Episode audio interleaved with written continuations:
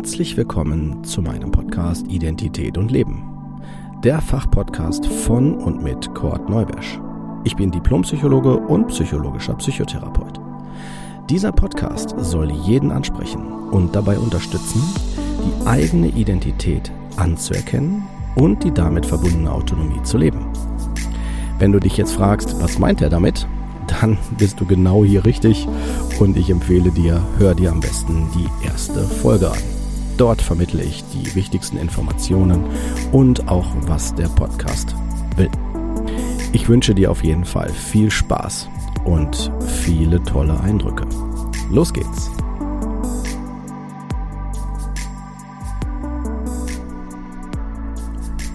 Herzlich willkommen zur aktuellen Folge. Mit dieser und den nächsten beiden Folgen werdet ihr mit auf die Reise genommen zu einem Experten. Professor Dr. Franz Rupert ist seit 1992 Professor für Psychologie an der Katholischen Stiftungshochschule München. Seit 2000 lehrt er die Psychotraumatologie als Hauptinhalt seiner Lehr- und Forschungstätigkeit. Die Entwicklung seiner Methode der Traumatherapie für das Gruppen- und Einzelsetting ist über langjährige Therapieerfahrung als Prozess durch mehrere Bücher dokumentiert und kann durch eine einjährige Weiterbildung bei ihm erlernt werden. Ich habe die Ausbildung 2016 bei ihm absolviert und durch weitere Seminare und Supervisionen bis heute verfolgt. Ich halte seinen Ansatz für wegweisend und mutig.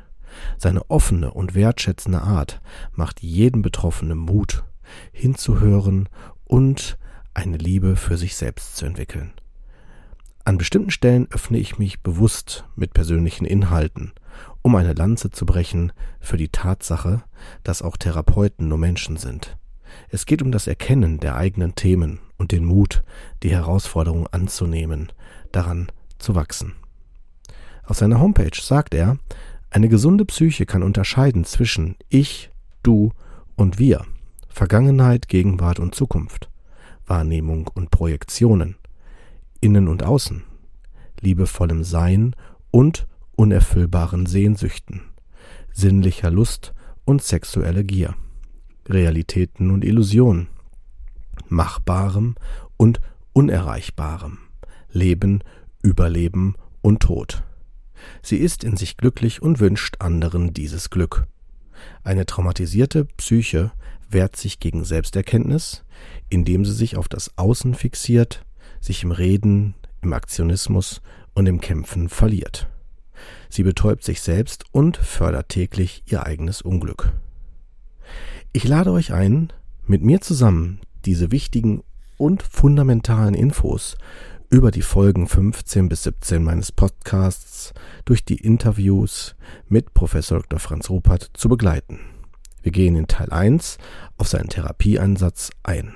In Teil 2 sprechen wir über Täter-Opfer-Dynamiken. Und in dem letzten Teil 3 gehen wir auf das Trauma der Identität ein.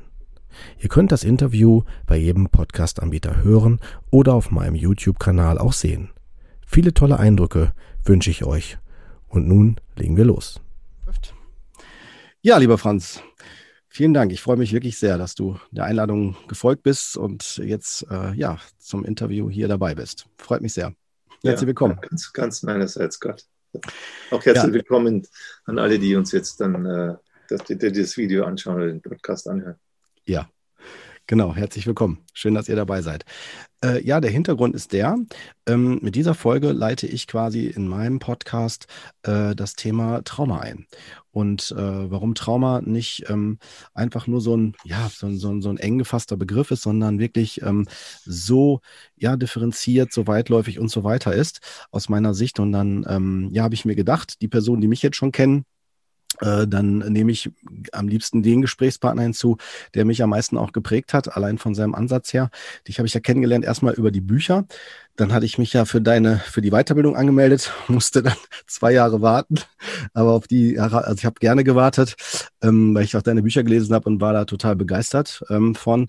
Und ja, als ich die Ausbildung gemacht habe, ähm, war das, also ich fand es unheimlich toll zu sehen, dass das einfach gelebtes Wissen ist. So ist es jetzt so meine ne, äh, Sichtweise davon und ähm, dass du immer so aufgeschlossen bist, auch das weiterzuentwickeln, dass du wirklich ein Interesse und auch eine, eine, meiner Meinung nach ne, eine Liebe zu Menschen hast und das zu verstehen und da auch weiterzukommen und zu bereichern, dass man da zur gesunden Autonomie kommt. Und ähm, hat mich, wie gesagt, sehr beeindruckt, sehr berührt.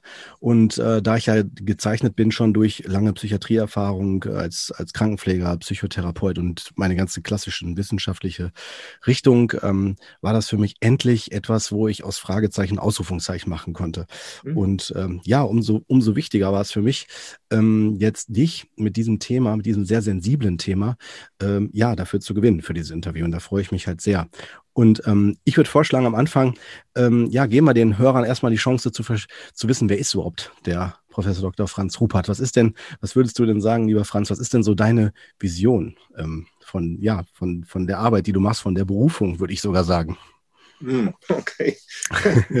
ja. Das ist eine interessante Frage. Aber das kann ich tatsächlich äh, ganz klar beantworten. Also mir, weil mir immer klarer geworden ist, wie es einem Menschen persönlich geht, wie es dir mit deinen Beziehungen geht, wie es dann letztendlich in Familien, in, in der Schule, in, in, in, der, in der Arbeitswelt oder wie es auch in der Politik überhaupt generell, wie es auf der Welt zugeht, hängt einfach davon ab, welches äh, Wissen und Verständnis du von dir und deiner Psyche hast, mhm. wie weit du auch in der Lage bist, äh, mit dieser Psyche so im Einklang zu leben, ja, dass dich nicht diese Psyche steuert, sondern du diese Psyche tatsächlich als dieses ganz wundervolle und wertvolle Tool benutzen kannst. Ne? Weil das sind nämlich genau diese, das, was, was passiert, wenn du nicht klar bist, was ist da eigentlich mit dieser Psyche, was ist da los mit dir, dann kann dich das so hin und her schleudern, ja, was du dann an, an, an Wahrnehmungen machst, an, an Gefühlen hast, an Gedanken, die dir durch den Kopf gehen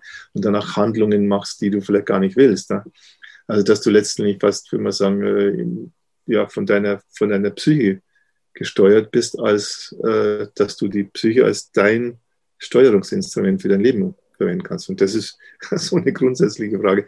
Und da habe ich jetzt so viel, denke mittlerweile herausgefunden, was die menschliche Psyche ist, wie sie sich entwickelt von Anfang an, äh, wie sie sich auch wirklich verirren kann, also wie sie wirklich massiv gestört werden kann und letztlich auch, äh, wie du Menschen wieder helfen kannst, äh, ja, zurückzukommen in ihre eigene Psyche und diese eigene Psyche tatsächlich zu nutzen für ein gutes Leben und für ein konstruktives Zusammenleben mit anderen.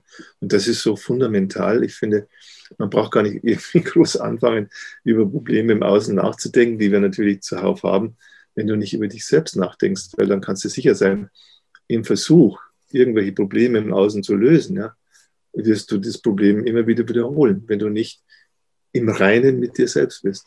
Also da bin ich zutiefst davon überzeugt und deswegen würde ich das gerne auch anderen Menschen vermitteln, weil ich bin ja auch wiederum abhängig ein Stück weit, was die anderen Menschen so machen mit ihrer Psyche.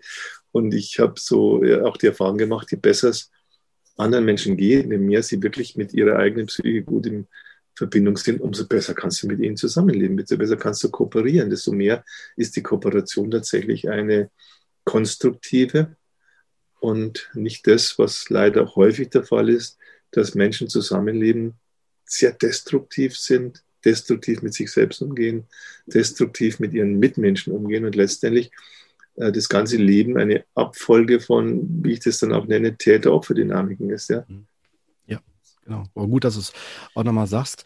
Ähm, genau, wir müssen mal gucken, wie weit wir mit dem Interview zurechtkommen, ne? weil ich finde gerade auch das Thema Täter-Opfer-Dynamik, das ist so ein wichtiges äh, Thema, neben all den anderen Sachen auch. Äh, das würde ich am liebsten nochmal so ein bisschen äh, zurücksetzen. Ich habe gerade, neben was du ausführst, gedacht an deine Homepage. Ich finde das total toll. Du hast auf deiner Titelseite ja direkt stehen, wer sich selbst nicht versteht, versteht auch die Welt nicht. Ne? Und die Ausführung finde ich so toll auf den Punkt gebracht, ne? was du, du da sagst. Ne? Also wie eine gesunde Psyche überhaupt zu definieren ist, zu unterscheiden ist. Ne? Ja, ja, ja. Also es mhm. ist so fundamental, weil es alle Lebensbereiche betrifft. Du, eine gesunde Psyche, die kann unterscheiden zwischen dem, was war, mhm. dem, was gerade ist und dem, was sein wird, also Vergangenheit, Gegenwart, Zukunft.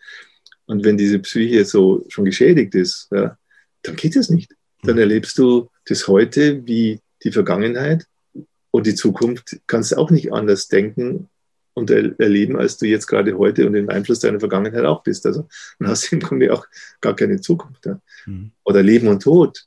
Nicht eine, eine, eine Psyche, eine gesunde Psyche kann unterscheiden. Mhm. Das ist Leben, das ist Tod. Das sind die Menschen, die leben und das sind die Menschen, die gestorben sind. Aber eine Psyche, die dann gestört ist, ja, sagen wir mal so ganz allgemein, die kriegt das nicht hin. Das sind oft die, die Toten in ihnen, in ihrer Psyche, sind lebendiger als die, die, noch, die, die, die mit denen sie zusammenleben.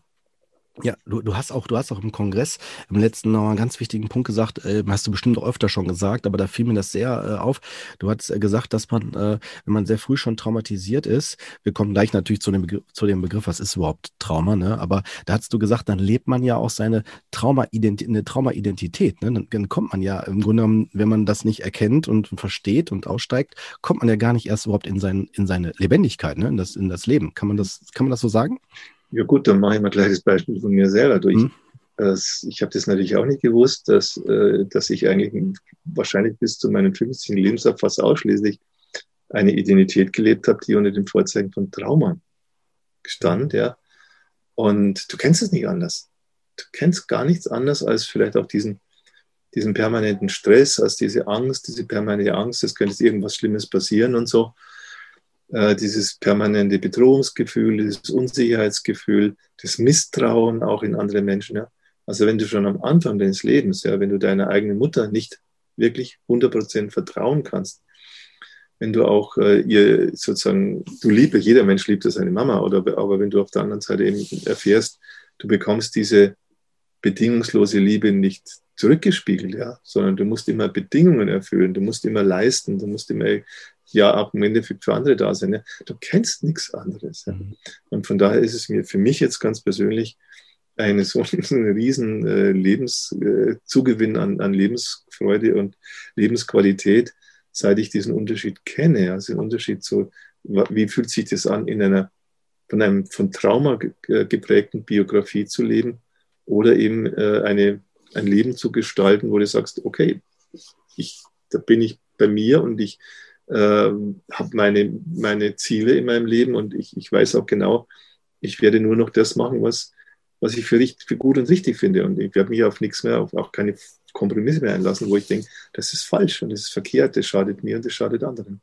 Ja, gut, äh, Hammer. Also danke dir auch für deine Offenheit. Du hast das ja auch in, in mehreren deiner Bücher auch geschrieben, ne? Äh, Gerade auch, wer, wer bin ich in einer traumatisierten Gesellschaft, ne? Da hast du es ja auch nochmal sehr auch ausgeführt, genau das Thema, ne? Mit dem eigenen Trauma. Und ich habe ja, ich habe ja äh, schon viel mit dir zusammengearbeitet. Ähm, ich kann mich an einer Aufstellung, die mich betraf, sehr gut erinnern. Ähm, dass äh, da ging es um den Kontakt zu meinem Inneren, zu dem kleinen Chord.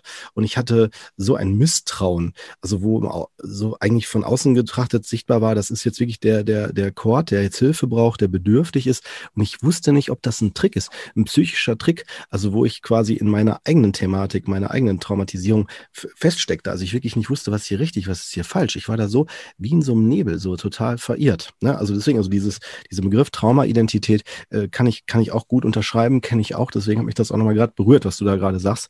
Ähm, und das ist auch so, so ähm, ich würde sagen, sehr schwierig ist, das äh, zu, zu unterscheiden. Also wenn man das selber, selber nicht erlebt hat. Ne? Und das ist ja etwas, was du auch immer wieder gesagt hast, dass das eine ist das Denken, aber das andere ist das Fühlen, dass man dann das Fühlen, das Spüren kommt. Ne? Kann man doch so sagen, oder?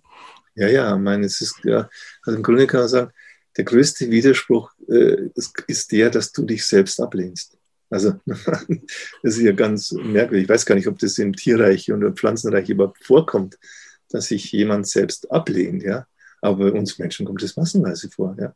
Mhm. Und zwar eben aus einer, zwar ist eine Folge von, von dem, ich, ich, gehe davon aus, dass jeder von uns sich erstmal nicht ablehnt. Jeder will erstmal leben, hat Lebensfreude, hat Lebensenergie, hat Lebenslust und so.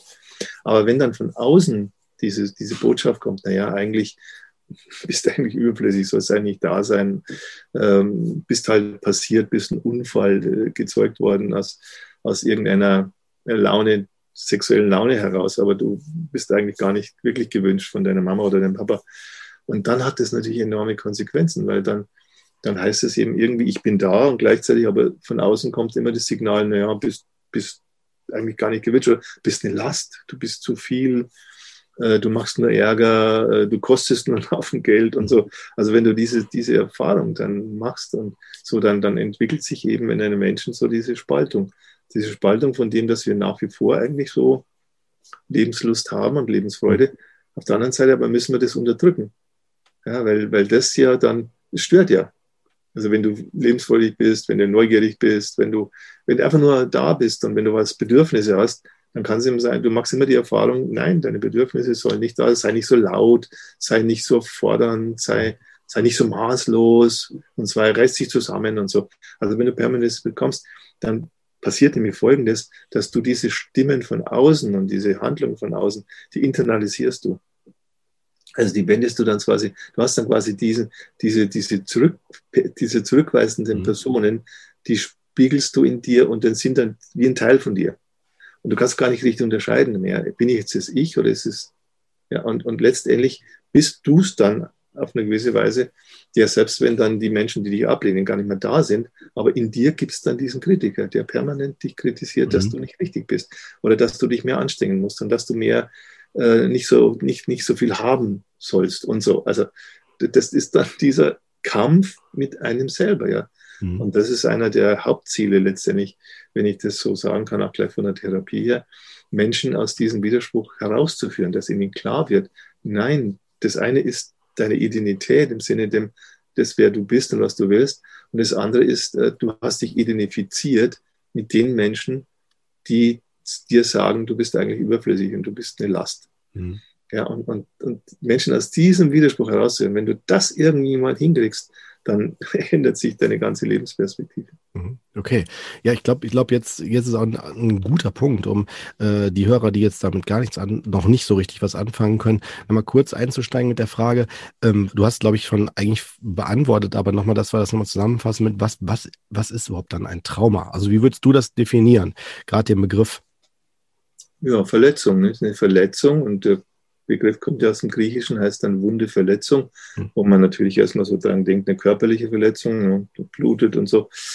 Und man kann ihm auch sagen, es gibt psychische Verletzungen. Ne? Und dieses, du bist nicht gewollt, ja, du hm. sollst gar nicht da sein, du wirst abgelehnt, man schließt dich aus einer Gruppe aus, man, man äh, sagt irgendetwas Schlechtes über dich. Das ist einfach schmerzhaft und es tut fast noch mehr weh teilweise, als wenn du geschlagen wirst. Ne? Viele mhm. Sagen ja auch, mein, mein, mein Vater hat mich geschlagen, aber eigentlich war es weniger der körperliche Schmerz, der, der mir letztendlich so viel ausgemacht, als dieser psychische Schmerz, dass du eben erlebst, jemand, den du brauchst, den du auch liebst, der lehnt dich ab. Mhm. Und das ist so eine tiefe Verletzung, ja.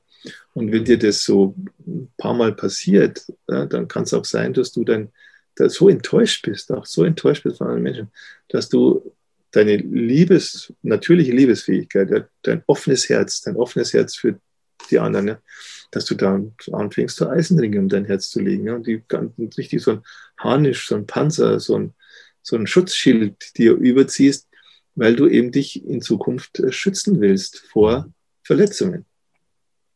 Kann, kann man sprechen so von, ich hatte gerade so das Gefühl so dazu, so wie so eine Verleugnung, ne? dass du dich so richtig so, so wegmachst. So wie, wie du glaubst, du hast das auch benannt, benannt als Abspaltung, ne?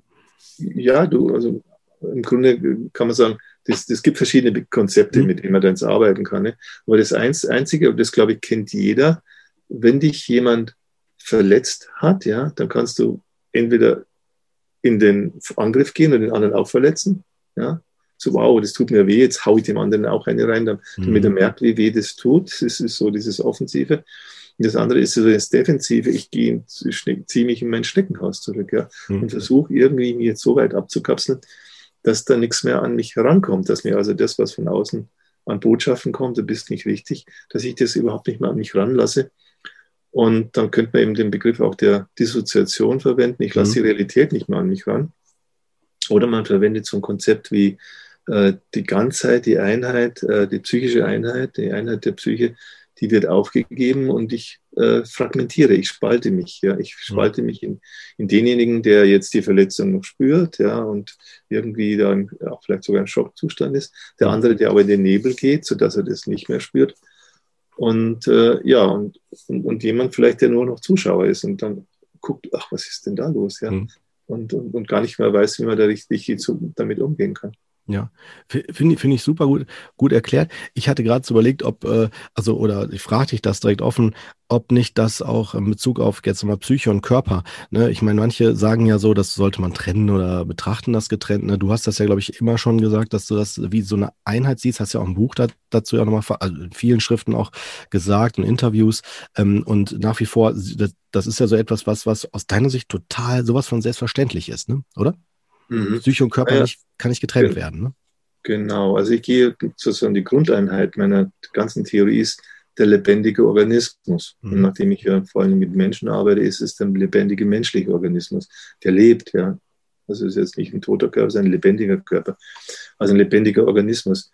Und dieser Organismus besteht für mich grundsätzlich aus drei Grunddimensionen, mhm. aus den, was man als das Materielle bezeichnen kann. Also wenn ich jetzt hier über meine Hand, mein Daumen, das ist ja was mhm. Handfestes sozusagen. Ne? Also das, das, das Materielle, das Energetische, also das, die Energie, die es braucht, zum Beispiel, um jetzt so eine Bewegung zu machen. Das braucht ich Energie, da muss es Impulse geben, so wie der Motor in einem Auto, ne? so, das die Karosserie und da mhm. braucht es einen Motor, der das in Bewegung setzt. Und die dritte große Dimension ist die Information. Also alles das, äh, was jetzt äh, diesen Organismus an, was an Informationen im Außen ist, was ich aufnehmen kann, was ich dann weiter verarbeite in mir, ja, mit verschiedenen Ebenen und was ich dann wieder an Informationen abgebe. Mhm. Und das ist sozusagen eine recht komplexe Geschichte erstmal. Mhm. Das sieht man, das muss ja alles irgendwie zusammenstimmen. Und wenn du eben verletzt wirst, ja, dann fängt, ist ein, quasi ein, ein Rettungsversuch, dass du versuchst, dich jetzt irgendwie zu schützen und zu retten, mhm. ist die Aufspaltung, die Einheit aufzugeben zwischen, sagen wir, auch Materie, Energie und Information. Das heißt, dann ist dein Körper tatsächlich fast, äh, fast wie nur ein Körper. Also der, der erscheint wie nur Materie, wie reine Materie. Die Energien, die in diesem Körper dann fließen, die sind nicht mehr zielgerichtet oder sind teilweise überschießend oder sie fehlen an einer Stelle, wo sie haben müsstest, wo du reagieren können müsstest. Da ist es weg, da bist du blockiert, du bist in einer Starrung. Oder sie sind zu viel an Energie, du machst quasi Handlungen, äh, die, du, äh, die dir auch nichts bringen äh, und, und, und bist aktiv und das bringt aber letztendlich auch nichts. Und dann ist es die Information, das heißt die Informationssäule, die dann auch los gekoppelt sein kann von diesem anderen Geschehen. Und du denkst und du denkst und da läuft dann ewige äh, Gedankenspiralen in dir rum, aber die haben gar, gar keinen Bezug mehr zu deinem, wie du lebst, was du machst. Ja. Das ist so losgelöst. Ja. Mhm. Also im Grunde kann man sagen, die auch, auch Trauma, also eine Verletzung kann dazu bewirken, dass diese Einheit des Organismus von Materie, Energie und Information, dass sie sich auflöst. Mhm. Und dass dann diese drei Prozesse wie isoliert nebeneinander her existieren Ah, okay. Mhm. Und das hat natürlich enorme Konsequenzen auf allen Ebenen. Es hat enorme Konsequenzen für die Gesundheit des, kann man sagen, wenn man sagt, die körperliche Gesundheit mhm. oder die Gesundheit dieses Organismus. Es hat Konsequenzen für den energetischen Zustand. Also du bist entweder müde oder überwach mhm. und nicht adäquat. Ja. Und letztendlich äh, diese Informationsverarbeitung, die haut ja gar nicht mehr mhm. hin. Ja. Du, du, mhm. Was ich am Anfang gesagt habe, das ist so ein totales Durcheinander. Mhm was ist Vergangenheit, was geht zu Leben, Tod, äh, ich und die anderen. All das, das kannst du gar nicht mehr irgendwie so, so äh, irgendwie auf eine Reihe bringen, dass es für dich und für dein Leben äh, passt. Okay. Mhm. Ja, das finde ich auch interessant, weil das ja auch äh, aufschlussreich ist äh, für jetzt die, die vielleicht nicht, sich noch fragen, wie sieht das denn aus bei körperlichen Erkrankungen oder generell bei, bei Erkrankungen, ne, psychischer Art oder wie auch immer. Äh, weil das ist doch, äh, also wenn ich dich jetzt richtig verstanden habe, ja ein Ausdruck dann ähm, von dieser, von diesen drei Ebenen, je nachdem, wo das stattfindet, sagen wir mal, äh, wenn ich eine Schmerz, wenn ich eine, eine Schmerzstörung oder, oder Depression oder wie man es im Volksmund so alles nennt, hat, ist das ja eigentlich, könnte man das sagen, so, so ein Ausdruck von ähm, so Energie, die durch äh, Erfahrungen wie Trauma oder dergleichen halt so sich bündeln und nicht gelöst werden. Kann man das so sagen? So? Ja, nehmen wir mal ein konkretes Beispiel. Gerne. Also, wir, wissen, wir wissen ja mittlerweile, äh, die Schilddrüse hat so etwas wie eine Funktion der Energieregulation. Mhm. Ja? Also wie viel Energie braucht dieser Organismus, wenn er wach ist, wenn er irgendwie eine körperliche Anstrengung macht, anstrengende Arbeit macht und wenn er schläft. Ja? Also muss ja entsprechend geregelt werden. Ja? ja. Und nun kann man feststellen, also wenn Menschen, die ähm, die zum Beispiel die Botschaft haben, du bist zu laut, du bist zu viel und so. Und wenn du nicht brav bist und nicht ruhig bist, dann lehne ich dich noch mehr ab. Ja? dann habe ich eben auch schon gesehen, dass solche Menschen dann, die müssen dann sozusagen ihren ganzen Aktivitäts, äh, äh die, die, das, was da zur Verfügung gestellt wird, an Energie, das müssen sie runterfahren. Ja. Mhm. Da gibt es Menschen, die, die fahren das dann so, und das lernen die dann von Kindheit, ganz von früher Kindern, die lernen das so runterzufahren, ja, dass ihre Schilddrüse in eine absolute Unterfunktion kommt, dass sich das Gewebe sich auch zurückbildet, ja, weil du weil, weil, wenn du laut bist, wenn du schreist, dann ist es deiner Mama oder deinem Papa oder den anderen ist es zu viel, also musst du dich runterfahren, ja. Und bei anderen ist es wieder so, die, die, die müssen, die, die, die, die, die finden kein Gehör, die, die, die, da sind die Eltern auch so abgestumpft, dass die, und dann müssen die aktiv sein und haben die eine Überfunktion. Ja. Mhm. Also an denen kann man es zum Beispiel gut studieren. Also wie ist der Zustand meiner, meiner Schilddrüse? Ist der adäquat ja, mhm. oder ist der in der Unter- oder Überfunktion? Ja? Und so kannst du es mit anderen äh, Stoffwechselprozessen ja auch machen. Blutdruck, ja. ist der Blutdruck jetzt mhm. über, drüber? Dann hast du immer das ist immer ein deutlicher Hinweis, da ist jemand absolut bedroht, der fühlt sich, der ist in Todesangst, der ist in Todes, der hat eben Situationen mit Todesangst erlebt, eine Todesgefahr, wo, wo, ihm, wo er fast, ja, fast gestorben wäre.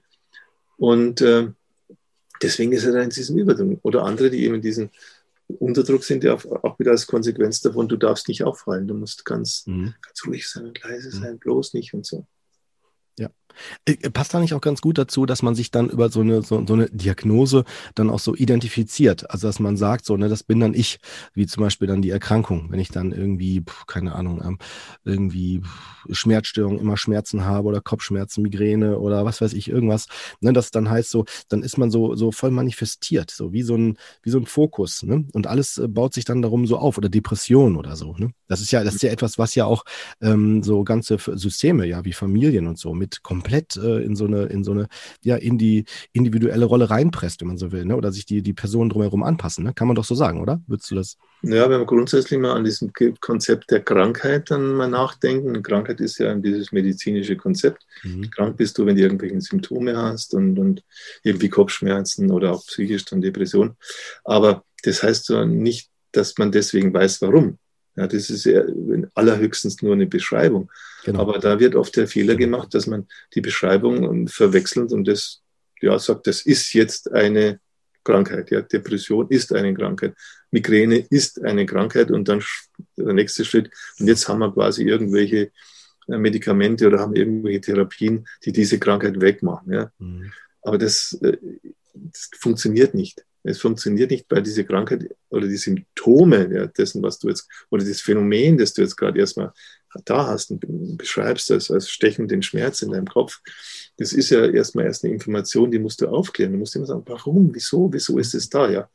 Und das rein jetzt auf, sagen wir, auf eine körperliche Symptomatik zu reduzieren, ist viel zu kurz. Weil mhm, hinter genau. der Körper ist Psyche und, und da steckt in jeder Zelle steckt Psyche drin. Deswegen ist diese Vorstellung, es gibt den Körper per se an, an und für sich, ist falsch. Ist einfach falsch, ja. Und von daher man, machen wir viel bessere Erfahrungen, wenn wir sagen, okay, ich habe jetzt diesen steckenden Kopfschmerz. Welche Lebenserfahrung ist damit verbunden? Mhm. Also was habe ich jetzt erlebt, auch an Verletzungen, sodass ich das in diesem Schmerz, in dem Kopfschmerz ausdrückt, den ich eben nicht als emotionalen Schmerz ausdrücken kann. Ist häufig auch so nicht. Alles, das ist ein ganz ein Klassiker aus der Psychosomatik. Mhm. Das habe ich jetzt nicht, nicht extra schon erfunden, sondern das kennt man aus der Psychosomatik schon lange, dass du mhm. alles, was du nicht als Seele emotionalen Schmerz ausdrückst, ausdrücken kannst, der manifestiert, das manifestiert sich dann als körperlicher Schmerz. Ja. Was ja umgekehrt bedeutet, dass der körperliche Schmerz dann aufhört, wenn du ihn als emotionalen Schmerz zum Ausdruck gebracht hast. Mhm. Ich, ich finde es auch insofern wichtig, weil ich meine, ich habe das alles, was du sagst, ich kenne das, kenn das ja auch noch aus der Ausbildung und konnte das auch alles, was wir jetzt hier so theoretisch besprechen, äh, total in der Praxis ja auch äh, an den Fällen ja sehen. Ne? Und das ist, glaube ich, so etwas Spannendes, weil äh, wenn, wenn, wenn dein Ansatz, wenn man den mal so nimmt, muss man sagen, es bringt den Menschen wieder zurück in die Eigenverantwortung. Und das habe ich in der Psychiatrie immer wieder, das muss ich dir sagen, von Anfang an immer als kritisch gesehen, wenn durch zum Beispiel Diagnosen, das ist auch tatsächlich meine Kritik, ne, durch Diagnosen und Medikamente die, den Betroffenen Betroffenen immer die Verantwortung abgenommen wird und alles so auf dieses, ne, so Diagnose oder diese Tablette als so die Lösung dann angenommen, ne, so blaue oder rote Pille, welche willst du denn haben, so symbolisch, ne? Mhm. Und äh, so, das habe ich immer sehr geliebt. Ich bin ein totaler Freund von Autonomie und äh, dass man so in die Eigenverantwortung kommen kann, das zu verstehen und das dann zu, zu verändern, ne? Genau, das hast du ja damit ja auch nochmal jetzt äh, betont und gesagt. Ne? Und das war auch, fand ich, immer wieder in deiner Arbeit auch immer wieder zu sehen. Ne? Also an, an vielen Beispielen. Ich habe es auch bei Diabetes, kann ich mich noch gut erinnern, ne? bei einer Arbeit, dass dann der, der, der, der, Diabetes, der Blutzucker sich auf die Arbeit mit auch, also, ne, also man hat gemerkt, dass sich das mit verändert hat durch die Arbeit, ne? mit Beziehung, mit Überzuckerung, Unterzuckerung, also ganz spannend. Mhm. Hm. Ja, wir machen da wirklich gute Erfolge auch so, bis mhm. hin, dass man sogar Krebs, dass sich dann Krebsdiagnosen, die dann plötzlich ist das nicht mehr da, die Ärzte sagen, der Krebs ist nicht mehr da, was ist denn da passiert? Und in Wirklichkeit ist dieser Mensch endlich mal aus dieser inneren Täter-Opfer-Dynamik ausgestiegen. Und was halt, denke ich, grundsätzlich, weil wir sind ja jetzt heute auch vielleicht bei diesen grundsätzlichen Begriffen, genau. wichtig ist, was du auch mit Verantwortung äh, benannt hast, Subjekt, Objekt. Ja? Ein lebendiger Organismus ist ein Subjekt. Ja? Grundsätzlich alles, was lebt, ist subjektiv im Sinne, dass es ihm die Informationen auf eine ganz bestimmte Art und Weise für sich verarbeitet und dann auch wieder Informationen abgibt. Und sich selber zum Objekt zu reduzieren, zum Objekt machen, zu machen, also den eigenen Körper zum Beispiel auch nur, oder den eigenen Organismus jetzt als bloßen Körper, mit dem ich jetzt irgendwas anstellen kann, zu sehen und ja mir möglichst äh, zu Diensten sein soll, ja, einfach nur funktionieren, so gefälligst. Damit machst du dich selber zum, zum Objekt. Mhm. Und das Gleiche passiert, glaube ich, leider, leider in weiten Teilen auch der, der Medizin, auch in weiten Teilen auch der, der Psychologie teilweise noch, dass die Menschen tatsächlich zum Objekt gemacht werden ja. und man sich da erstmal gar nichts dabei denkt und denkt, ja, das ist, anders geht es gar nicht. So, so ist Hilfe, ja. Und du ja. musst es auch akzeptieren. Es ist allein schon äh, der Begriff Patient. Ja, du bist für den Helfer, den, den, Arzt oder den Therapeuten, bist du ein Patient. Und auch das ist schon eine Schublade, in die ich zum Beispiel nicht hineingesteckt werden möchte. Ja, ich möchte nicht von vornherein als Patient sehen, auch wenn es dies und jenes wehtut. Aber ich bin wesentlich mehr als dieser Patient. Und ich bin ein Subjekt, bin nach wie vor derjenige, der, wo ich weiß, von mir hängt es ab, ob ich gesund werde oder nicht und nicht, nicht, von, nicht allein von der Behandlung. Also ich würde sagen, dass ich auch, dass, äh, ich weiß noch, mein erster Einsatz in der Psychiatrie war so, da hatte ich äh, so diese klassischen Konzepte, die man in Psychiatrie hatte. Da hat man Schlüssel, geschlossene Station, da denkt man, oh Gott, die sind alle verrückt und so wahnsinnig und so weiter. Und ich kann mich noch gut erinnern, das hat, was du gerade sagtest, dazu gesorgt, dass ich die so als wahnsinnig dargestellt, so gedacht hatte, dass sie es sind und da muss man aufpassen und bloß immer an der Wand lang gehen, wer weiß, wie die dann so sind. So mhm. total die Konzepte, damit konnte ich nämlich schön die ganz weit weg von mir machen. Also allein nur durch die Vorstellung, weil die sind ja krank, ich bin ja gesund und ich habe nicht lange gebraucht, ich glaube zwei, drei Wochen. Da habe ich mich gefragt, wer ist hier eigentlich kränker oder gesünder? Welche Seite, ne? die Pflegenden oder die Betroffenen? Und was ich ganz spannend war, und ich glaube, da würde ich sagen, da habe ich das erstmal verstanden. Und äh, ich, also das hat mich auch sehr berührt, dass da, äh, das sind alles Menschen mit ihrer eigenen Geschichte. Und selbst, also ich habe in meinem, meinem Studium, äh, das habe ich ja dann noch gemacht, war dann auch in der Psychiatrie, ja, also parallel und äh, habe mich auf Schizophrenie äh, konzentriert und ich fand das mhm. so eindrücklich zu sehen, dass das nicht eine, aus meiner Sicht, nicht einfach nur eine reduzierte Hirnstoffwechselstörung ist und sowas, was die Konzepte da sind, die ich tatsächlich auch so ein Stück weit anzweifle, aber das, das wird jetzt hier, glaube ich, für diese Folge hier zu, zu weit gehen, aber worauf ich hinaus will, ist wirklich zu sehen, auch in, in so Situationen wie so berührende menschliche Situationen, wenn zum Beispiel jemand aufgenommen wird und dann vielleicht in dem Moment sehr wütend ist und mal laut ist und mal schreit, dass dann plötzlich plötzlich, egal in welchem Erleben ich in dem Moment bin, alle waren plötzlich in dem Moment im Raum da, in einer Wahrnehmung, die waren in einer Präsenz für den anderen. Das hat man ganz klar gesehen. Wenn sie nicht zu stark durch die Medikamente sediert waren, aber das ist ja nochmal eine, eine ganz andere Geschichte. Ne? Ich will jetzt nicht hier irgendwelche Mythen oder so jetzt noch hier für die Nichtwissenden jetzt noch, also damit jetzt nicht die Geistergeschichten hier erhöhen. Ich wollte jetzt mehr auf den Effekt hinaus, dass ähm, dass letztendlich wir alle, wie du es ja auch sagst, sagst äh, Menschen sind und uns als Menschen begegnen und diese Diagnosen aus meiner Sicht das eher noch erschweren. Und in der Somatik, das war meine erste Ausbildung als Krankenpfleger, habe ich immer, da war ich innerlich wütend, wenn ein Arzt gesagt hat, sie haben noch so und so lange zu leben da habe ich dann immer gedacht, so, boah, woher nimmt der denn das Wissen? So, selbst wenn das in der Tabelle 43c steht oder so. Ich habe in der ambulanten Pflege Menschen äh, äh, wirklich begleitet in der ambulanten Pflege, ne, in der täglichen Pflege, äh, die schon laut Statistik zehn Jahre tot sein sollten. Also so weißt du, wie ich meine, also so viel dazu. Ne? Aber mhm. da kommen wir wieder zu dem Punkt Benutzung von irgendwelchen Kategorien und Begriffen. Mhm. Die geben uns immer, mhm. ich glaube, das ist doch, Franz, doch der Hintergrund, habe ich so verstanden, dass es, dass er uns eine erstmal einen Halt gibt, so eine Orientierung, so wie so ein, wie so im Wasser gefühlt, ne, so subjektiv, so vielleicht sowas, so, so eine Eisscholle, wo ich mich dran festhalten kann, diese Diagnose, weil ich dann meine, jetzt weiß ich, was es ist. Also mhm. Also kann ich mir vorstellen. Oder ist das nicht eine der, der Gründe oder wie würdest du das beschreiben? Ich würde erst mal so sagen, Diagnosen sagen mehr über den Menschen aus, der die Diagnose stellt, als über denjenigen, der sie bekommt. Ja. Also ja. schon allein nicht, dass, dass jemand also ein Begriff wie Schizophrenie, also wie komme ich denn da drauf, so einen Begriff zu entwickeln? Schizo gespalten, Phrenum ist das Zwergfell. Wie komme ich dann drauf, so einen Begriff zu verwenden? Ja, muss ich mich zuerst mal fragen. Ja. Ähm, also von daher ist, ist, ist natürlich der ganze, das ganze hängt ab vom Wissen. Ja, das, das Ganze hängt ab auch, und das Wissen, äh, das dann sich verdichtet in Begriffen. Ja, und wenn die Begriffe dann so schwammig sind und so unklar und nicht richtig greifbar, ja, ja, wie soll denn das, was du dann mit die, diesen Begriffen für Schlussfolgerungen machst und so, wie soll das denn dann weitere Erkenntnis bringen? Mhm. Also das ist für mich immer so, ich sehe mich als Wissenschaftler, ich sehe mich als einer, Wissenschaft heißt, ist für mich das, was Wissenschaft, also was Erkenntnisse schafft. Ja. Und äh, dann musst du, wenn du auf dem Weg der Erkenntnis bist, musst du dich auch immer kritisch hinterfragen. Du musst immer fragen, sind denn deine Begriffe, mit denen du arbeitest, sind es wirklich Begriffe, die gut definiert sind? die äh, ja auch, auch, auch Zusammenhänge erklären kann?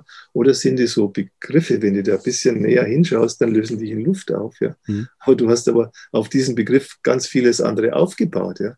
Also fällt dir eigentlich im Grunde, wenn der Begriff schon nicht stimmt, der, deine Grundbegriff, fällt das Ganze wie ein Kartenhaus zusammen. Mhm. Und da haben natürlich viele Menschen, glaube ich, auch gerade auch die so Profis, die im professionellen Bereich sind, die sich mal vielleicht an diese Begrifflichkeiten, aus meiner Sicht falschen Begrifflichkeiten wie äh, Schizophrenie, Borderline, Narzissmus und so, die sich daran gewöhnt haben. Ne? Für die ist natürlich schon immer äh, bedrohlich, wenn jetzt einer kommt und sagt, ja, du, deine Grundbegriffe sind schon ganz schräg. Ja? Also die, die, die passt, das, damit, damit kannst du nicht wirklich was, was erkennen. Ja? ja. Und dann wird es dogmatisch. Ne? Und, und, dann tut man eben seinen deswegen so Diagnosen ganz dogmatisch. in irgendeine Schublade muss der andere schon passen. Ne? Irgendeine kann ja. ich ihm schon überstülpen und dann muss er das auch akzeptieren. Dann, dann erdulde ich auch keinen Widerspruch. Und da, da bin ich meilenweit weg von der Wissenschaft. Ja.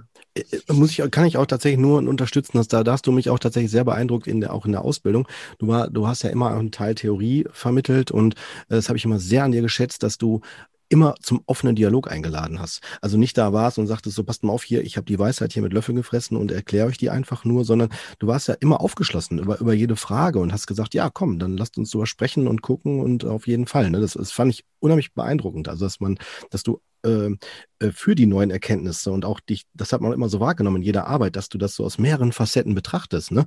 So auch nochmal, um selber auch zu überprüfen, Hypothesen zu testen und so weiter. Oder sehe ich das falsch? Also zumindest habe ich dich immer so wahrgenommen. ganz, ganz einfach. Was hilft mir eine falsche Theorie? Ja? Was, hilft, was hilft mir falsches Wissen? Das, du, ich will ja, ne, diese, meine Theorie ist ja auch immer praktisch, immer praktisch gedacht. Ich will ja. Verbesserungen erzeugen. Ich will ja irgendwie, dass es irgendwie besser wird, wenn Leute mit entsprechenden Problemen kommen. Oder wenn ich selbst Probleme habe, dann will ich die Probleme also wirklich lösen. Ne? Ja. Und nicht die vor mich herschieben oder indem ich das versuche, das Problem zu lösen, dann zehn andere dabei auch wieder zusätzlich kreiere. Ja? Also von daher ist es für mich so selbstverständlich geworden, dass ich sage, also wenn ich jetzt was falsch bisher sehe, dann, und es gibt was Besseres, was jetzt das mhm. besser erklärt, dann sofort weg mit dem Alten und her mit dem Neuen. Und deswegen gucke ich auch immer, weil was immer ich lese und was, ich gucke immer, immer richtig neu, ich bin richtig neugierig, ob jetzt irgendwelche Leute auch was gefunden haben, was ich bisher mhm. noch nicht weiß. Und wenn das was ist, dann überprüfe ich das auch und schaue, passt das, stimmt das für mich so, mhm. kann ich das in der Praxis sehen? Und wenn das stimmt, dann kann ich es auch übernehmen. Das, das ist ja das Schöne, dass äh, Grunde auch äh, Bewusstsein, so sage ich immer, ist ja immer Co-Bewusstsein. Mhm. Ist, ja, ist ja nicht möglich, dass einer alleine alles weiß, sondern dass dieses Zusammenwirken und dieses, äh, deswegen auch meine, meine Präferenz mit der Gruppenarbeit und mit Gruppen zu mhm. arbeiten. Und äh, alleine, wenn du, wenn du an der Anfangsrunde machst, dann fragst du Leute, was ist zum Beispiel für dich Liebe, ja, oder sowas. Und dann hast du bei 40 Leuten hast du 40 verschiedene Facetten von das. Und das das kannst du doch selber alles gar nicht aus, ausdenken, so in dieser Vielschichtigkeit und Vielfalt. Und deswegen ist es für mich immer auch so ein gemeinsames Lernen und das, was ich jetzt seit über fast 30 Jahren mache in der Entwicklung meiner Theorie und meiner Praxis, das ist nicht allein auf meinem Mist gewachsen. Das sind so viele auch Kollegen und Kolleginnen dabei, die ihren Beitrag geleistet haben. Und, und, und, und dadurch hat, hat es aber auch, glaube ich, eine gewisse Fundiertheit. Ja? Das ist nicht mhm. jetzt nur so eine Eintagsfliege, die halt jeder ja. als genialen Einfall hat, sondern es hat sich über 30 Jahre, denke ich, so herauskristallisiert und sagen, okay, das ist ein robuster Kern. Mhm. Da ist ein robuster Kern, da ist was dran. Ja. ja ich, ich fände es super, ist glaube ich ein guter Zeitpunkt, um kurz, was heißt kurz, aber deinen Ansatz vorzustellen. Ne? Ich habe damals noch, als ich die Ausbildung gemacht habe, da hast du noch deine, dein, deinen Ansatz als mehrgenerationale Psychotraumatologie äh, bezeichnet. Und du hast, glaube ich, kurz danach, äh, knapp ein Jahr später oder so, äh, hast du den erweitert ne? in die IOPT, ne? Identitätsorientierte Psychotraumatologie, ne? oder? Hm, ist falsch? Genau. Ja, genau. genau. Ne? Kannst du es kurz erläutern für die Hörer, die jetzt, sagen wir, dich noch nicht so da kennen? Was, was, wie sieht der aus und was, was machst du da?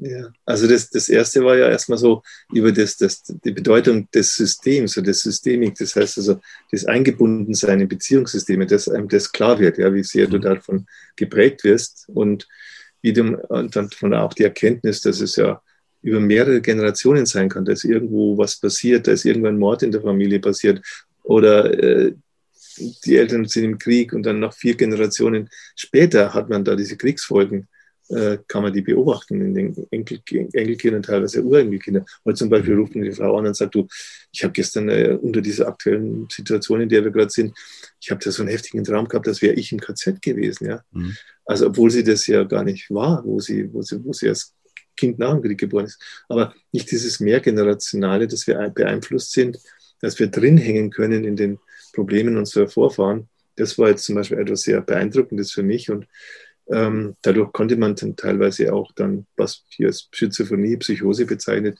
wird, konnte man gut auflösen. Ja. Hm. Deswegen habe ich ja auch das erste Buch Verwirrte Seelen, äh, wo dann drunter steht, äh, Grundzüge der mehrgenerationalen Psychotraumatologie, habe ich dann auch so nochmal einen Untertitel gehabt, der verborgene Sinn von Psychosen. Also, dass sich das dann aufklärt, wenn man in die Generationen zurückschaut. Was ist da passiert? Was sind da, äh, auch, was ist dann verheimlicht worden, was aber dann als Geheimnis sich weiter fortsetzt in deiner Familie. Also das ist so das eine, dieses mehrgenerationale, dann Psychotraumatologie. Ich bin so dankbar, äh, jetzt auch zwei Kollegen, die jetzt leider schon verstorben sind, dem Gottfried Fischer und dem Peter Riedesser, dass sie da dieses Buch 1998 geschrieben haben, äh, Lehrbuch der Psychotraumatologie. Ja, genau. Da haben wir richtig die Augen geöffnet äh, und, äh, eben klar gemacht, inwiefern kann eine Psyche traumatisiert sein, was hat es für Konsequenzen. Und das ist so dann für mich irgendwo dann ein Weg gewesen, dann auch das Systemische wieder so ein Stück zu verlassen und zu sagen, ja, äh, es geht ja, geht ja eigentlich erstmal um, um den Einzelnen. Du arbeitest nicht mit dem System, sondern du arbeitest mit dem Einzelnen. Und es geht nicht darum, jetzt den Einzelnen ins System anzupassen, sondern es kann ja genauso gut sein, dieses System ist so krank, da musst du irgendwie dem Einzelnen helfen, mhm. dass er dieses System verlassen kann, dass er sagen kann, lieber bin ich erstmal für mich als Teil eines Systems, das krank ist. Und daraus hat sich das so allmählich entwickelt, diese, äh, diese, dieser Fokus weg vom Systemischen hin zum, zur Identität, also hin zu dem einzelnen Menschen, mit dem ich gerade arbeite und der Frage, der Identitätsfrage, wer bin ich, was will ich? Das ist ja die grundsätzliche Identitätsfrage. Mhm. Und dann eben auch dieses zu verknüpfen mit dem Wissen dann, das sich immer mehr vertieft hat über Psyche, was ist Psyche, was ist Trauma und, ja, und wie kann man dann aus diesen psychischen Verletzungen, aus dem, dass ein Mensch nicht in seiner Identität ist, sondern sich im Wesentlichen identifiziert, was von außen kommt, dass er Zuschreibungen auch akzeptiert. Na, wenn das jemand sagt, du bist jetzt schizophren, er es auch noch äh, denkt, es wäre die Wahrheit über ihn. Also, dass sich jemand daraus befreien kann. Und das war das war jetzt dieser Weg bis, bis heute, ne, wo ich dann äh, jetzt sage, ja, es gibt nur den Einzelnen. Und wenn ich den Einzelnen verstehe und wenn der Einzelne sich versteht, dann versteht er auch seine Familie und dann versteht er letztendlich auch die Gesellschaft. Mhm. Total spannend. Auch äh, zu sehen, wie du dann auch arbeitest. Ne? Ich meine, du äh, auch ähm, zu den Zeiten, wo das noch ging mit dem persönlichen Kontakt, wenn wir jetzt, wir sind jetzt hier 2021, ne, noch äh, Lockdown-Phase und die Kontakteinschränkung. Du hast ja dann den, den Ansatz ja auch äh, online äh, angeboten. Da habe ich auch dran teilgenommen. Ich durfte sogar auch eine Arbeit machen, weiß ich noch unter deiner Anleitung. Und das ist spannend zu sehen, dass es genau so wirkt. Also für mich, also so zumindest das, was ich brauche, was da so kommt, das ist, es ist unglaublich. Also es hat mich unheimlich berührt, äh, dass man in das eigene Spüren trotzdem kommt. Also, dass das, dass das, dass das so äh, funktioniert. Also unglaublich, hat mich sehr, sehr beeindruckt. War, war das für, für dich genauso oder würdest du sagen, nee, ist für dich total plausibel, weil? Oder hast du da? Nein, nein, nein, natürlich nicht. natürlich nicht. Ja. Und, und das ist, ist wirklich auch eine Frucht von Erfahrungen wieder, mhm. von, von, Erfahrungen, die man sammelt. Dann weißt du auch, wie man zum Beispiel auch online äh, arbeitet, ja, und, mhm. und, und, wie man das sozusagen auch wieder gut in den sozusagen Rahmen setzt, Rahmenbedingungen so setzt, dass es dann auch gut möglich ist. Und ja, mittlerweile weiß ich, dass es gut funktioniert, mhm. aber es hat auch eine Zeit gebraucht, bis ich dem vertrauen ja, konnte und ja. bis ich heute sagen kann, es gibt quasi zwei Wege, diese IOPT-Arbeit zu machen. Nämlich du kannst sie live machen und du kannst sie live online machen und mhm. beides funktioniert, beides hat seine Qualitäten, beides hat seine Vorteile, beides hat natürlich auch immer Nachteile, also ja. vom Setting her. Ja bin ich voll bei dir. Wobei ich natürlich, wenn ich die Wahl hätte, immer den persönlichen bevorzugen würde, weil natürlich das vom Spüren her, also was ich so an Erfahrung gemacht habe, und ich habe jetzt mehrere Arbeiten gemacht bei dir, äh, also natürlich eine ganz andere Intensität hat. Also von der Gesam also von der Gesamtheit so, ne? Also ich kann natürlich nur von meinem subjektiven Eindruck äh, ähm, berichten. Das war auch genauso effektiv, aber es hat nochmal eine andere Qualität, ob ich die Hände halte von einer Person, ne, oder ich die, den, den nochmal anders in die Augen schaue als jetzt äh, mhm. über online, ne? So, also ich, das nehme ich tatsächlich so wahr. Hm. Ja, aber spannend. Ja, klar, natürlich hm. so ein ganzheitliches, ein ganzheitliches ja, ja. Spüren und Wahrnehmen ist natürlich nur durch unmittelbaren Körperkontakt dann möglich. Mhm. Und das ist natürlich jetzt live online erstmal nicht so. Wobei es auch live nicht immer so ist, dass es diesen Körperkontakt gibt. Es gibt vieles, oft da, wo du erstmal erkennen musst, du bist so in einer Überlebensstrategie drin, du musst erstmal umdenken, du musst den Schalter erstmal umlegen, damit du, äh, damit du das sagst, okay, in diese Richtung, diese Sackgasse geht nicht weiter. Mhm. Und äh, ja, je nach, auch je nach Anliegen äh, kann man sagen, ähm, braucht es dringend vielleicht den Körperkontakt. Oder je nach Anliegen kann man sagen, nee, das ist jetzt genau der Schritt gewesen, den derjenige machen kann, auch mhm. live online. Und da fehlt nichts. Also das ist, da ist mhm. alles, was du auch sonst live gemacht hättest, wäre live online ja. auch geschehen. Ja. Ähm, du sagst gerade über Überlebensstrategien, äh, würdest du sagen, also, weil die Frage habe ich, die habe ich mich tatsächlich auch in der Aus Ausbildung gestellt, ne? Ist das äh, für den Moment eine Rettung? Also, ne, ne ich habe das immer so verstanden, dass das tatsächlich mein Überleben ja sichert in dem Moment, ne? wenn ich in dem, in dem, in dem Ur Urtrauma bin, also in der, in der traumatischen Situation, wo sie beginnt. Ne? Kann, man, kann man das so sagen und später dann zur, zur Ablenkung oder, oder zu einer Überlebensstrategie, wie, wie der Begriff ja schon sagt, wird, also mich immer wieder abhält vom ja, Leben? Klar, wenn du diese Überlebens Überlebensstrategie nicht hättest, wärst tot, ja. Genau, Würdest ja. du gar nicht existieren, könntest gar nicht weiter existieren. Ähm, und von daher sind die Überlebens Überlebensstrategien erstmal absolut notwendig und die sind, nicht, sind auch nicht willkürlich, sondern die haben auch eine bestimmte Logik, mhm. äh, der sie folgen. Das Problem ist halt, äh, dass die nicht von alleine wieder aufhören, auch wenn die, jetzt haben wir die Gefahr, die Bedrohungssituation im Außen schon vorbei ist, also du sitzt jetzt, nehmen wir mal ein Beispiel, du sitzt nicht mehr in dem Unfallauto, das gerade gegen, den, gegen ein anderes Auto kollidiert. Du sitzt da nicht mehr drin, aber, also real, aber innerlich sitzt, ein Teil von dir sitzt innerlich noch immer drin. Ja. Und dann habe ich mal zum Beispiel, oder ein Beispiel von einem Mann mit in der Schweiz mal gearbeitet, der hat einen Motorradunfall gehabt in Amerika. Mhm. Und der Teil von ihm saß immer noch so kurz vor dem Moment, wo dieser Aufprall ist, auf das Fahrzeug vor ihm, saß immer noch ein Teil so da. Ja. Mhm. Und äh, genau, und deswegen ist einer der, natürlich eine der wichtigen Aufgaben auch der Traumatherapie, solche Traumazustände, die wieder in, in, in den Prozess zu bringen. Also dass die, mhm. derjenige dann, äh, dass das, sich das wieder verbindet, dass das nicht so isolierte Zustände ja. sind, die dich dann immer wieder so in so einen Schockzustand bringen können, weil irgendwas passiert, du hörst ein Geräusch, du hörst vielleicht ähm, Glassplitter oder irgendwas und dann schon bist du innerlich wieder in dem Zustand. Mhm. Und, und genau, und das, deswegen muss man eben auch Überlebensstrategien auflösen, sonst werden sie schädlich für ja, dich.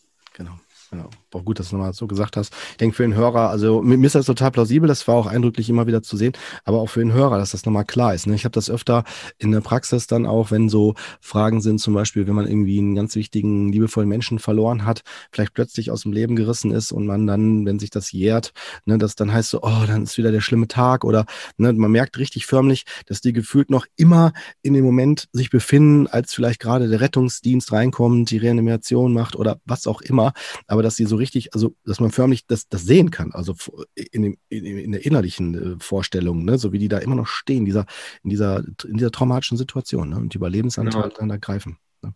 Das Problem ist ja dann nicht, wenn du, wenn du nicht begreifst, was passiert in dir, also wenn du das nicht irgendwie für dich so klar hast, dann kann es eben sein, dass du dann wieder auf das, solche Zustände, ja, dann mhm. reagierst du auch wieder inadäquat. Du nimmst dann vielleicht Medikamente, du nimmst Drogen, du trinkst Alkohol mhm. oder irgendwas, ja, was dich ja, was dann sozusagen dann großen Schaden anrichtet, ja, das vielleicht nur kurzfristig dich ein bisschen entlastet, aber, aber nicht, nicht das Problem auflöst, aber dir eben dann zusätzlich Probleme schafft.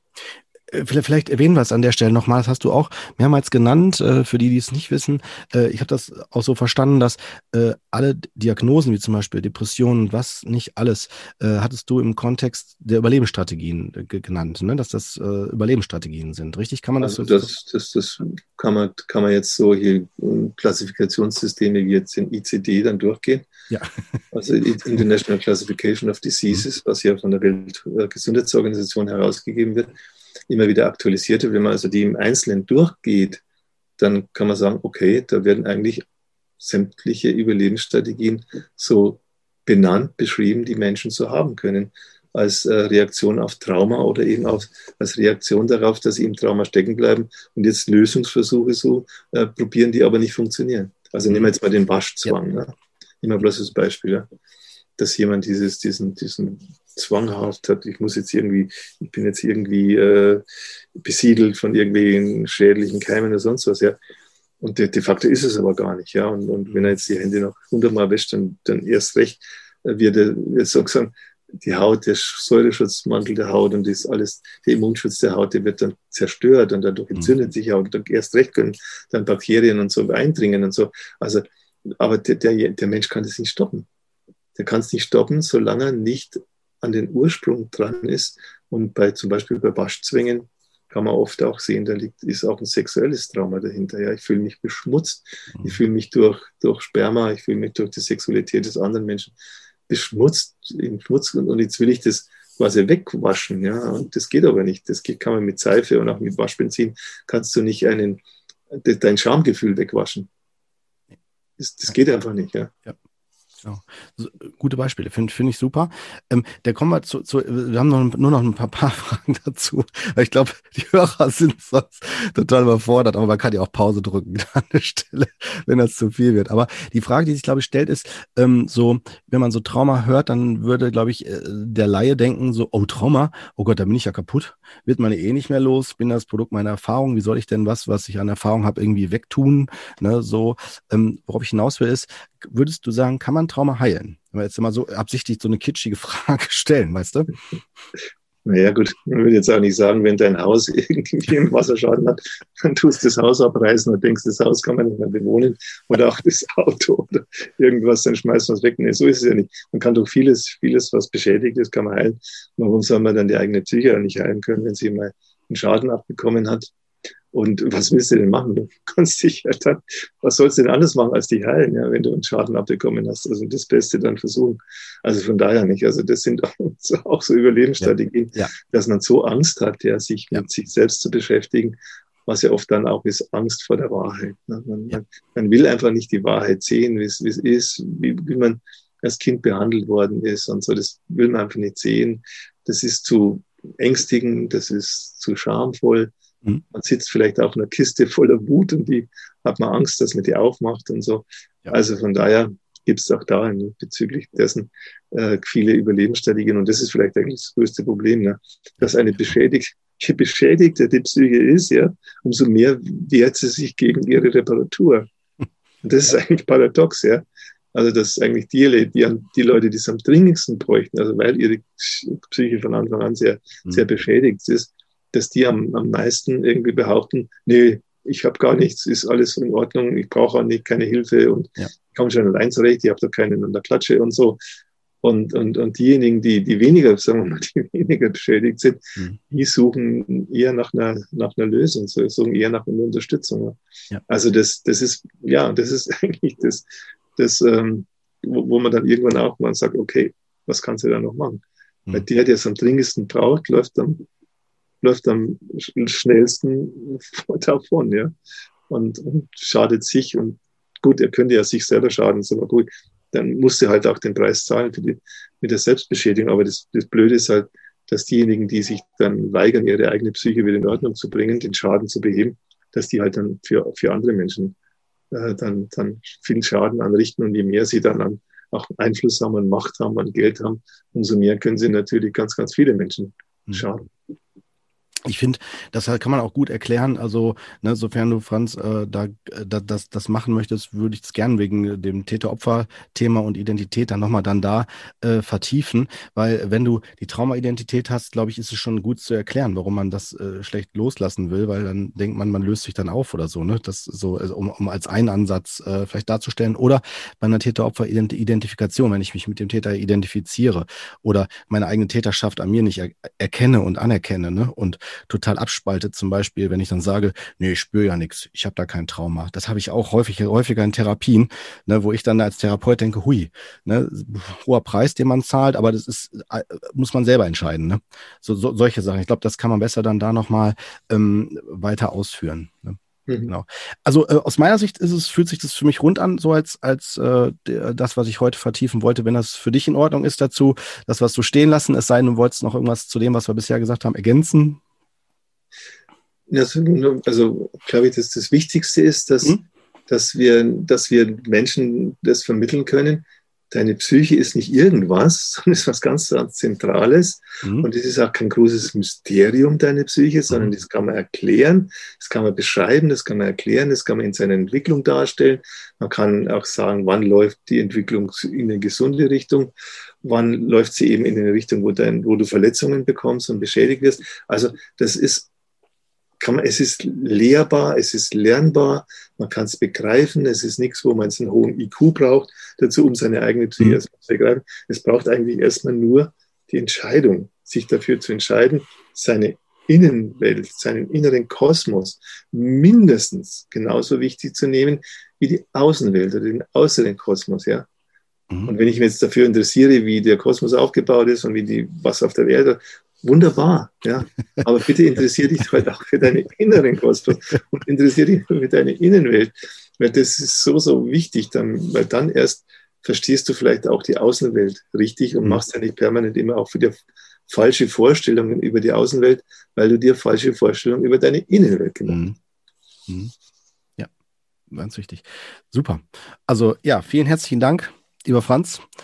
ähm, ja, können wir aus meiner Sicht gerne erstmal so stehen lassen. Auf alle Fälle. Danke ja. für die dann, Anregung und das anregende Gespräch mit dir. Ja, dann vielen Dank und ja, bis zum nächsten Mal. Danke, dass ihr dabei wart.